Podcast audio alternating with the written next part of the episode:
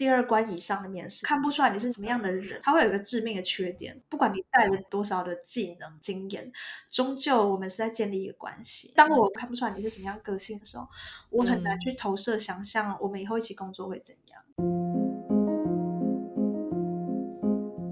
Hello，大家好，欢迎来到华丽职场不用力。我是喜欢河马的河 PD Jane，我是喜欢长颈鹿的国际职场教练 Kyria。我们相信，真实的自我是使你的事业和生活都更加丰富、更与众不同的关键。透过这个 podcast，让我们陪你一起在国际职场上成长，同时让真实的你成为闪耀职涯的关键。不只是职场对谈，我们还将以轻松有趣的方式，让你了解教练的服务如何带来真实的转变。华丽职场不用力，陪你一起更自在的与众不同。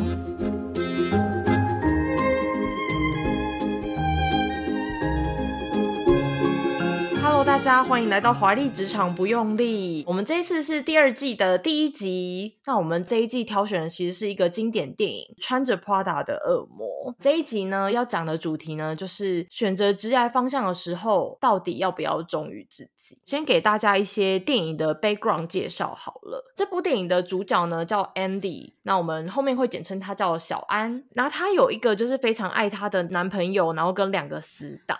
然后他其实是一个名校毕业生，他的梦想啊是做一个记者。可是呢，就是因为一个偶然的机会之下，他得到了一个著名时尚杂志的面试机会，就是跟他原本要做的一个很正经八百的那种记者，就是是呃完全不一样的一条路。就是因为这样子，所以他其实他的穿着打扮跟就是原本时尚产业的人就是有一点不太一样，就是比较偏朴素。其实，在面试的时候啊，他就有遭到就是他的老板米兰达的一个算是嘲讽吧。米兰达他其实是这个时尚杂志的一个蛮重要的一个角色，他是。那边的主编，所以呃，同时他也是在那个电影里面时尚产业就是举足轻重的一个人物，这样子，画质也叮当那种，就是呃，大家可以想象，就是是 Vogue 那个总监安娜文图。其实这部电影就是在影射他，对，有人这样讲，但是安娜本人不承认。就是所以他面试完之后，小安他面试的时候，其实米兰达就是完全没有看他，只有我就是稍微抬头看他一下，然后继续跟他同事讲话。所以面试完之后，小安就想说，嗯，应该是没有机会了吧？就。想不到天算不如人算，就是他就进去了。知道原因其实是因为就是米兰达之前就是有面试过很多，长相也适合，然后对呃时尚产业也很有热情那种。看起来很合适的助理，他对他们其实都很失望，所以就想说，好啦，那我就给自己一个机会，我我也给对方一个机会，让这个人进来我们产业看看，会产出一个怎样的火花。对，因为小安他当时在找工作的时候，他对自我的期许和标榜，就他是一个很 hardcore 的文文字工作者，可能是奔着那个什么普利兹奖之类那种，对，然后他就会觉得时尚杂志好像比较肤浅，他毕竟还是有去面试。那米兰达他的想法可能就是说，好啦，你。所以这么哈扣，然后我对于那些整个外表包装符合我们的，嗯、但是我对他的能力很失望。你既然一直强调你是属于实力派，那我们就找实力派来试试看啊。结果小安他从去上班的那一天开始，他的穿着打扮就非常的实力派。对对对，也不用再包装自己，就 是大家可能进去之后可能会互相打量一下说，说哦那个女生真漂亮，然后可能大家看到小安之后。哇，这个女生看真聪明，真有实力，这样子 就是没有歧视聪明实力者意思。对对，就是如果你在这一类就是很重视外表包装的产业工作的时候，嗯、好，就回到我们今天刚刚和 PD 讲的主题嘛。嗯，我们在职涯方向的选择上，到底要不要忠于自己？就是说，我要多大程度的坚持做自己，还是我要去配合这个产业跟这间公司？嗯，我觉得还蛮多人都会有这种挣扎的，就是我到底要做我自己，嗯、还是要我要做的好像这个公司一个模子刻出来的样子。小安一开始的选择是做自己，然后他去就被白眼，然后他就面临这个选择。对，那就是跟刚刚 Kyria 讲的一样，就是可能很多人会想说，哎，你工作的时候就是穿什么很重要吗？就是大家不就是去做一份工作什么的？可是其实，在小安就是当时身处的那个产业时尚业来说，其实是一件蛮重要的事情。对。呃，就比如说，我觉得其实你穿什么，就是可以体现出你这个人对于这件事情有没有热情。因为像其他人的话，就是像他们平常都为了要穿就是那种设计师的衣服，所以像他的同事们，其实午餐可能都 只吃沙拉。可是你要说，像前一集有提到那个 Emily 非常热爱这份，痛恨且热爱这份工作 Emily 也是他的同事，他每天都吃沙拉。可是你要说他不喜欢吃淀粉吗？没有诶、他那时候出车祸的时候，马上就是看到那个食物一来，那个面包就直直接就是大快朵颐。然后他那时候也责怪小安说，就是哎，你还可以吃碳水化合物，就是代表的是是。他其实非常喜欢吃面包，可是为了要穿进那些漂亮的衣服，为了展现出他的热情所在跟他的专业所在，他愿意去牺牲掉人生中可能喜欢的某一些事情，然后去换取他的那份热爱。嗯、还有就是一个场景，其实我印象也蛮深刻，就是当时是米兰达跟呃设计师、服装师他们在搭配说，说那下一季他们的杂志期刊到底要出现怎样的搭配啊？要让模特展现出怎样的风情啊？他们就拿着两条皮带。就是好，我和 PT 我本人说，其实蛮类似的。可是如果你是一个很注重细节的人，其实你是会看得出来说，呃，那一两条皮带其实是完全不一样，风格不太相同。而且他们其实米兰达他们在做的事情，不是单纯像我们去逛街说，哦，这一条比较好看，那条比较好看，不是，他们是在认真的想说，这两条皮带他们所要带给那些读者的感觉到底是什么，他们的想要展现出来的专业是什么这样子。可是小安那个时候呢，就。笑了出来，就是他完全不觉得说这是一件多么重要性，他就觉得嗯，那就是两条皮带啊，就是这条比较好看，那条比较不好看，就这样子而已。他那时候是在有点旁观者，在旁边观察，他就忍不住噗嗤笑出来了。结果呢，反而引起他老板很不快，因为他老板非常不欣赏这种态度。对，因为我觉得像米兰达他这个角色其实真的蛮有争议的。可是其实你看到后面啊，尤其是我啦，我自己看完，我觉得，我觉得他这个角色，我小时候看的时候很讨厌他，可是我长大之后看，我觉得我很尊敬他。我就只能用“尊敬”这两个字 来形容，对，因为他虽然看起来好像私德有缺，可是他的确是做到了最顶尖的专业。他很尊重他的工作，然后他的他不管发生什么事情，他都雷打不动。然后，而且他的时尚品味永远就是可以代表，比如说这一年的全球的风向啊。然后他也可以就是随便就是像呃小安刚刚在讲说，就是他完全不在乎那个皮带的时候，他可以。根据小安身上穿的孔雀蓝，然后从头到尾跟他讲说，你身上穿的这一件是怎么来的？是从我们手上怎样怎样影响整个时尚产业？他随便就讲出一连串的话，可以说他对他的工作的掌握度非常高。他其实那一段呢，有点是在教育小安呢，就是从他的角度要让他了解，在这行做事情的 mindset 是什么。还是说，你觉得你的毛衣只是在大卖场随便挑了一件，你觉得好穿就好了，但你没有想过，就这个颜色是怎么来的，是怎么样一开始在伸展台的时候特别被选上的？是像我们这样的人，在像这样的房间里面做着你刚刚觉得很荒谬的事情，最后选中了一个颜色，然后从高定一直到呃，就是不同品牌一直往下，嗯，对，成衣产业，然后到最后到就是快速时尚，然后最后。终于让你在一个花车里面把它捞出来拿去结账，所以这并不是一个随便的蓝色。当然，就是我觉得要做到就是米兰达这个程度，其实真的要基于一份就是非常坚定的一个热爱，就是他愿他因为他热爱他的工作，所以他愿意为他付出一切，然后刚好这份工作还可以反映出他的一个。本色就是他，可能他本身对于就是时尚这件事，他就是有天分的，所以他有热情、有天赋啊，还很努力。就是我觉得每个人如果可以做到这种，就是可以让自己展现出这一面的工作的话，我觉得真的很难不有成就。那如果回扣到我们主题，就是说在呃职涯发展过程当中，我到底要多大程度的做自己？其实我们聊这个电影聊到现在这个场景。嗯有一个心得可以跟大家分享，就是呃，你们可能我发现我跟和 PD 两个人都在讲是专业，只要你能够展现出你的专业，嗯、其实你还是可以保有你自己的个性。可是你的专业在这个行业里面要如何被展现，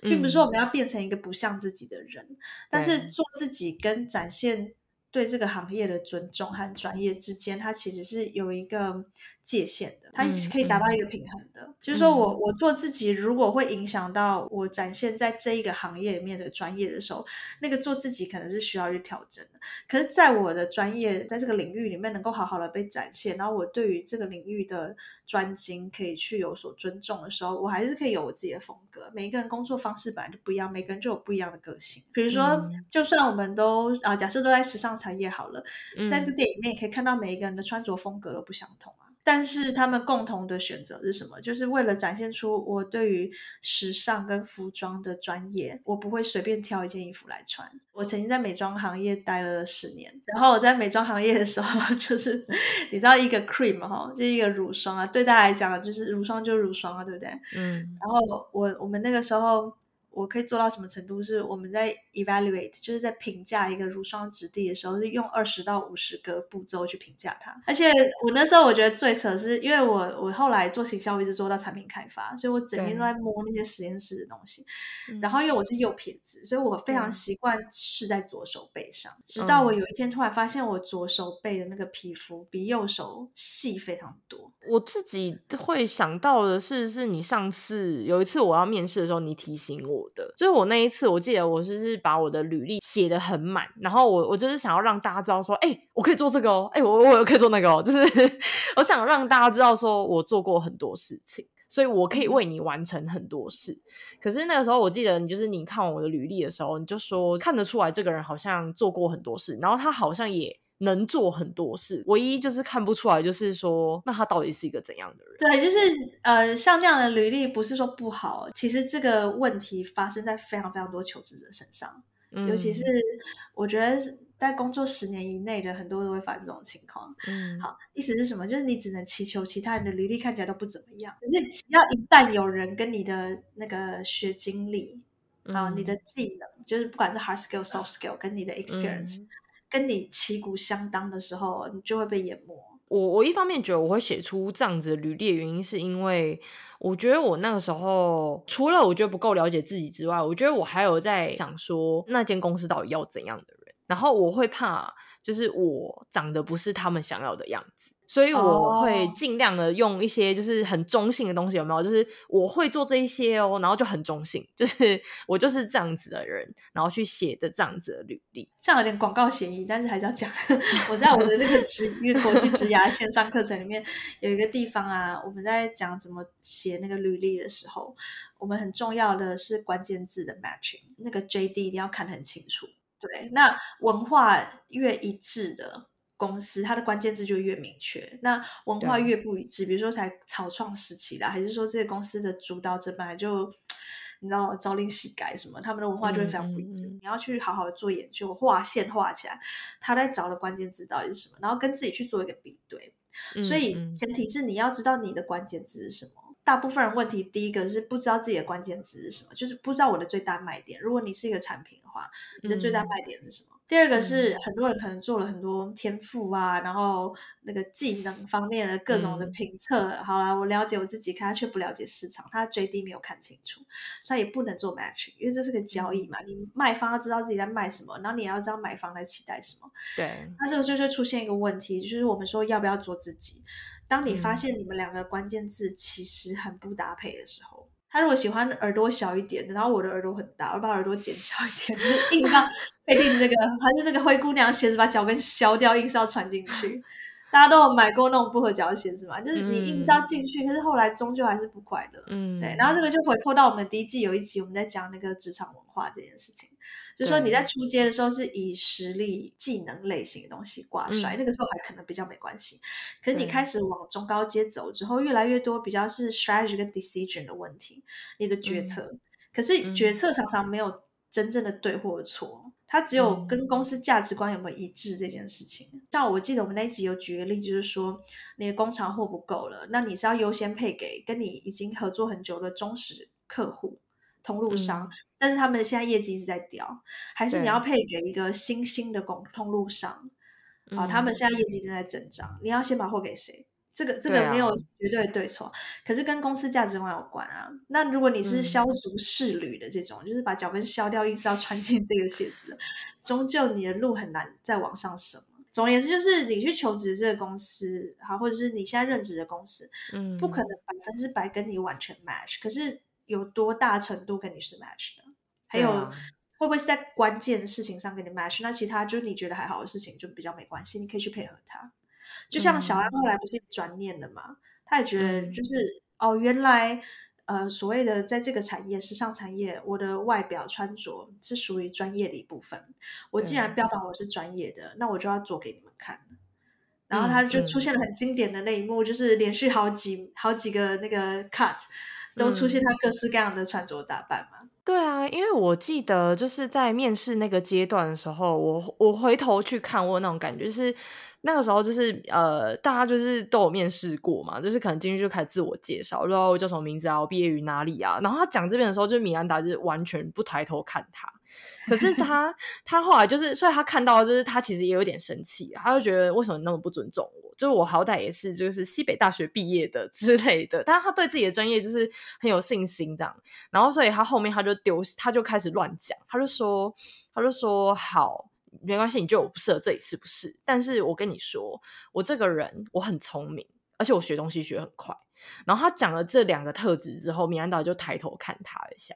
我觉得就是在那一个瞬间，米兰达决定，好，那我试试看。对，他虽然在电影的结尾，终究他还是觉得这不是适合他的环境，但是他曾经证明了他的专业，他做到了。对，啊，那这个就有点像我你刚刚讲说你那份 CV，当时他吃亏的点就是在于，呃，一个 CV 要能够呈现你是一个什么样的人才，What kind of profile you are？不然我就只是买到很多功能而已，我这样会得罪 Android 迷，就是 iPhone 跟 Android 这些手机的功能性有差很多吗？其实没有差很多啊，有些地方 Android 其实功能性是更好的，嗯、可是为什么苹果迷还是认定苹果？个性上的强烈不同。你们现在还有光华商场吗？我想说我，我我们以前在买电脑的时候去光华商场，他是直接帮你组装的，他就会就是你跟他说你的需求，然后他就会说哦，那你那个里面那个硬碟用哪一个啦？然后那个 RAM 用哪一条？然后多大？然后组装起来给你。不是像我们现在就什么都买笔电，因为当年的笔电其实还是很重，然后效能没有桌桌机好了。哦、oh, okay.，可是我我就说，如果你的履历里面看不出来你是一个什么样的人的话，嗯、那就很像是去买组装电脑。我们就是以效能挂帅啊。可是你看，今天我们在买这些三 C 产品的时候，多多少少都会有一点，就是它是什么？对，那人才的样貌也是有点像这样。啊、所以我刚才会说，如果我们只有在卖功能的话，那我们就只能祈祷其他人的功能都比我差。而且他忽略掉了一一点，就是说，呃，第一关 HR 面试可能还比较没有这么严重哦。嗯，因为 HR 确实就是 HR 就是一个代购啊，他手上拿了一个代购清单，要、嗯、去看哪一个包长得比较像这个客人要的东西这样子。嗯，所以确实是比较呃功能 criteria 导向，然后他顺便看一下你的忠诚度啦，哈，你会不会来很快又跑掉，害我又要重新开始招募这样子。嗯，可是。第二关以上的面试，就只是用人主管以上的时候，对，看不出来你是哪一种类型的 profile，什么样的人，我没办法感受的时候，他会有一个致命的缺点，是因为所有的工作的基础都是人际关系，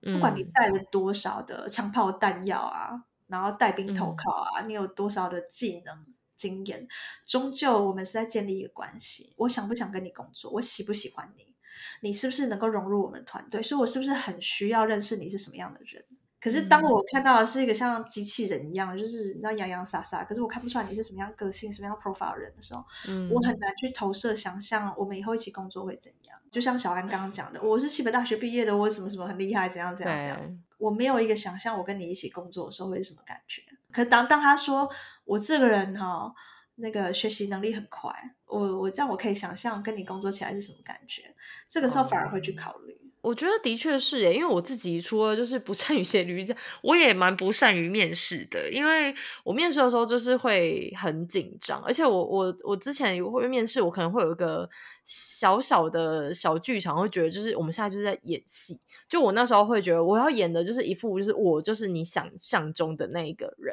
可是我觉得，就是 这也常造成我的面试失败原因。因为我觉得，就像是 Kira 刚刚讲，就是对方可能就真的很难想象说，OK，我知道你做很多事，可是你是一个怎样的人？我好像在就是，即使你人在我面前，我还是看不出来你的个性到底是怎么样，因为他看得出来我准备好了。就是他知道我的答案全部都准备过，所以他就觉得都很棒、很完美，可是你是个怎样的人，我就是看不出来。是什么让你发现这件事情？我觉得就是我那一次面试过后，然后我就想说，嗯，我真棒，我就是把准备都做出来了，然后 回来。可是我回头我就想想，这我好像他们好像没有再继续在追问我一些很变化的问题，就是都是一些非常基本题啊，就是大家都有面试过，可能自我介绍嘛，然后你优势劣势，你你最喜欢的事情，你最骄傲，你的挫败是什么？就是就这几题，然后就是。我就觉得就是非常基本，他们也不会想要追多追追问我说我的回答里面的一些细节。其实我我有印象中，就是你在跟我面试的时候，跟你刚刚讲的那个状况很像。我那时候非常感动的一点是，我觉得你真的准备的很充足，然后那份努力会让我知道你很重视跟我合作的这个机会。我那时候为什么会选你？还有一个很重要的原因，是因为你那时候跟我讲说，我为什么会投这个工作，是因为我在非常多年前看过一篇你的专访文章。我在专访文章里面讲的那个职涯的路径，跟你想要的很像。我好像有跟你讲，就是我看完那篇文章，就是很感动，然后就种下我想要来法国留学的种子。就是你知道那一句话抵过你履历上所有东西。嗯因为那句话是我、嗯、我们那一次面试当中，我听到最有人性的一句话。因为那是没有准备的，对，你看其他东西都是准备好的嘛。但是我当我听到那句话的时候，我我感觉到你是一个人，嗯，对。然后你有你的梦想，你的期待，嗯、然后我开始可以想象我们之间的合作关系会是什么。我说、嗯、哦好，那如果我带这个人的话，在我的团队里面，我们会有点就是我虽然是老板，可是我其实会更像他的 mentor。OK，然后像这样子的想象，OK，我其实我的 leadership 是有点像 mentoring 的，确实，所以我会觉得我们是适合的。嗯、所以那个时候我感觉到像一个人。嗯、然后我记得我那时候好像有跟你讲，我后来面试完的时候，其实我另外再打电话给你，会给你一个 feedback 嘛，对，就说呃。我如果站在教练立场的话，因为正好你、嗯、你投履历的的公司是一个 coaching 公司，对，所以我我其实每一个面试者后来都会给他一个 feedback，嗯，就是说不管我上啊，然后我那时候我记得我跟你讲的是说。我我觉得你准备很好。那如果以后你去别的地方面试要做更好的话，嗯、因为那时候是实习嘛。对。啊、呃，有一件事情就是不要准备这么好。就是你如果这个人再松一点，然后不要什么都在自我介绍的时候全部讲完的话，会更有人性。嗯、然后你其实那个被选上的几率会更高。为什么？因为留一点给人家问啊。就是如果你讲的很满满，然后就是让人家已经没有任何可以。切入的点，嗯，我们都会觉得被问在那个面试的时候被问问题，好像是一种被攻击的感觉，好像要防守。对，对，所以我会很害怕。然后所以我就会一开始就装甲车，全部就是 然后那个防护罩弄完，很完美。士兵们上吧，这样子。对，就是整个就是那个那个防护罩都弄起来，然后那个那个装甲车都开出来，就是希望不要被你问，因为我很怕被攻击，万一我无法接招。但他前面有一个有一个盲点，一个迷失啊，就是如果你都没有让人家问的话，那你们没有建立关系。嗯，这是第一个。第二个是你不知道他在想什么。对，人都是因为一直问问题，所以反而露出破绽。可是你如果都不让他问，你是不是就不知道他在乎的是什么？你也不晓得他的视角，你不晓得他怎么看待这件事情，然后你不晓得他看完你的这个 profile 之后会想要知道什么事，所以其实我们会想要准备好的东西都是放在口袋里，嗯、就给你问啊，问了我再拿出来就好。可能还有另外一个点是，就是、哦、我那时候还没有上那个 Kira 的那个线上课，就是我觉得我那个时候我还我也不够认识我自己，认识自己其实是一个很大的功课。真的，就是你很多行为，你会做这件事情是基于你是谁，而不是你想做这件事的时候，嗯、就是已经已经决定好你一定会做这件事，因为你就是这样子的一个人。对，我们说这是 being 不是 doing 的问题啊。其实我们在做职涯的这个呃辅导啊，或者是在做职涯的 coaching 的时候，嗯、我我自己的风格就是我会很重视帮助客户找到他是谁。嗯，或是你想要成为什么样的人？其实不管我们多年轻哦，在职涯上啊，一个很有用的问题，就问自己说：当我退休的时候，我想要以什么样的角色退休？嗯，嗯，然后所以什么样的工作可以帮助我成为那个我想要成为的角色？嗯，就例如说你在退休的时候，呃，公司帮你办个欢送会好了，或者你到时候已经成为创业者，你的合作伙伴们都一起来帮你办个欢送会。嗯、你觉得那个时候你要发表最终感言的时候，你会觉得这一路上你最感谢的事情是什么？你觉得你最自豪的事情是什么？然后你会希望别人怎么讲你？嗯、对啊。对啊，那那个才是你会成为什么样的人。那我们就会问说，那这一路上什么样的工作会帮助你一步步成为那样的人？因为其实永远都不知道未来会发生什么事情啊。嗯、像 AI 也是，嗯、就是 ChatGPT 也突然跑出来，啊、然后疫情我们之前也都不知道，所以就是说，你十年、二十年后的工作市市场上什么样的工作，我们甚至都不知道。嗯。对，可是你会知道你最终想要成为什么样的人。那我们就在那个每一个当下重新去盘点我的优势劣势，我所拥有的这个技能跟我的筹码，去决定在那个当下什么事情是对我有利的。嗯，什么事情是我身为一个产品的 provider 可以跟这个市场做一个好的 match，然后让我能够呃借由兜售这些筹码。对，成为我想要成为的人。因为其实我也是听了 Keira 的话，然后我就有开始做这样的练习。我觉得除了更认识我自己是谁之后，我还有另外一个收获是，我觉得会在那个过程之中建立我自己的信心。就是你会发现，你其实有很多意想不到的一些你觉得很美好的特质，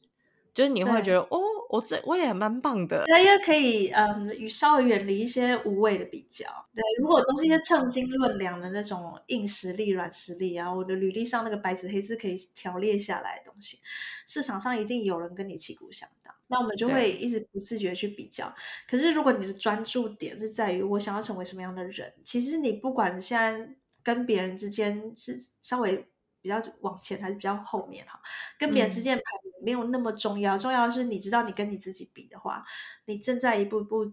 前往你的目的地，你一直在前进啊，用自己的速度。嗯嗯、对，但是如果我们对自己的认识仅止于就是白纸黑字条列式下来的这些那个外在的硬条件的话，嗯，那我就很像是在市场上面做那种杀价竞争。嗯嗯，就说你有那个 A B C 功能，我也有，然后你卖多少钱，我卖多少钱，这样。对，然后我不用钱哦，还不用给我钱哦，这样子其实对压力太大了，然后就很容易很得失心啊。然后、嗯、呃，又回到我们刚刚讲，就是说你真的去面试的时候，那个不管你自己的自信，或是对方去想象跟你一起工作的气氛的样子，嗯、都会比较难，因为他并不是没有办法认识你，他就是在买那些功能而已，那就是拼装电脑。嗯其实我觉得小安就是一个还蛮好的例子，因为可以看出他在面试的时候讲说我很聪明，然后我学习我也学很快。其实我觉得这句话他讲得出来，代表他对自己有一个很清楚的自我认知，而且他的确是对自己就是非常有自信。他的确是带着这两种特质，然后在他的那样子的职场文化之下去做到一个很好的调和。他就是用他聪明好学的特质去学习时尚业他所有他需要知道的事情。像他一开始接电话的时候，嗯、就是那个 Dolce Gabbana 的人，就是打电话来，然后就说：“哦，我们要找米兰达。”然后说：“OK，那你可以就是呃拼一下你的名字吗？然后拼一下你们品牌名字嘛？”然后品牌说：“哈。”傻眼，直接挂电话，然后就看不就等位唱。对，可是到后面，就是你可以从他的整个时尚品味的改善，你一定知道说他有就是在好好的学习，然后他也因为这样子就得到米兰达的一个赏识。对，了解自己的特质是谁啊？嗯、然后其实我们履历面那些条列式东西呢，都是佐证。对，先把你的核心放在你是谁，然后你的。不管是履历，或是你已经在职场上了，你平常工作的方式，嗯、你展现出来的绩效，都是你是谁的那几个关键字的佐证，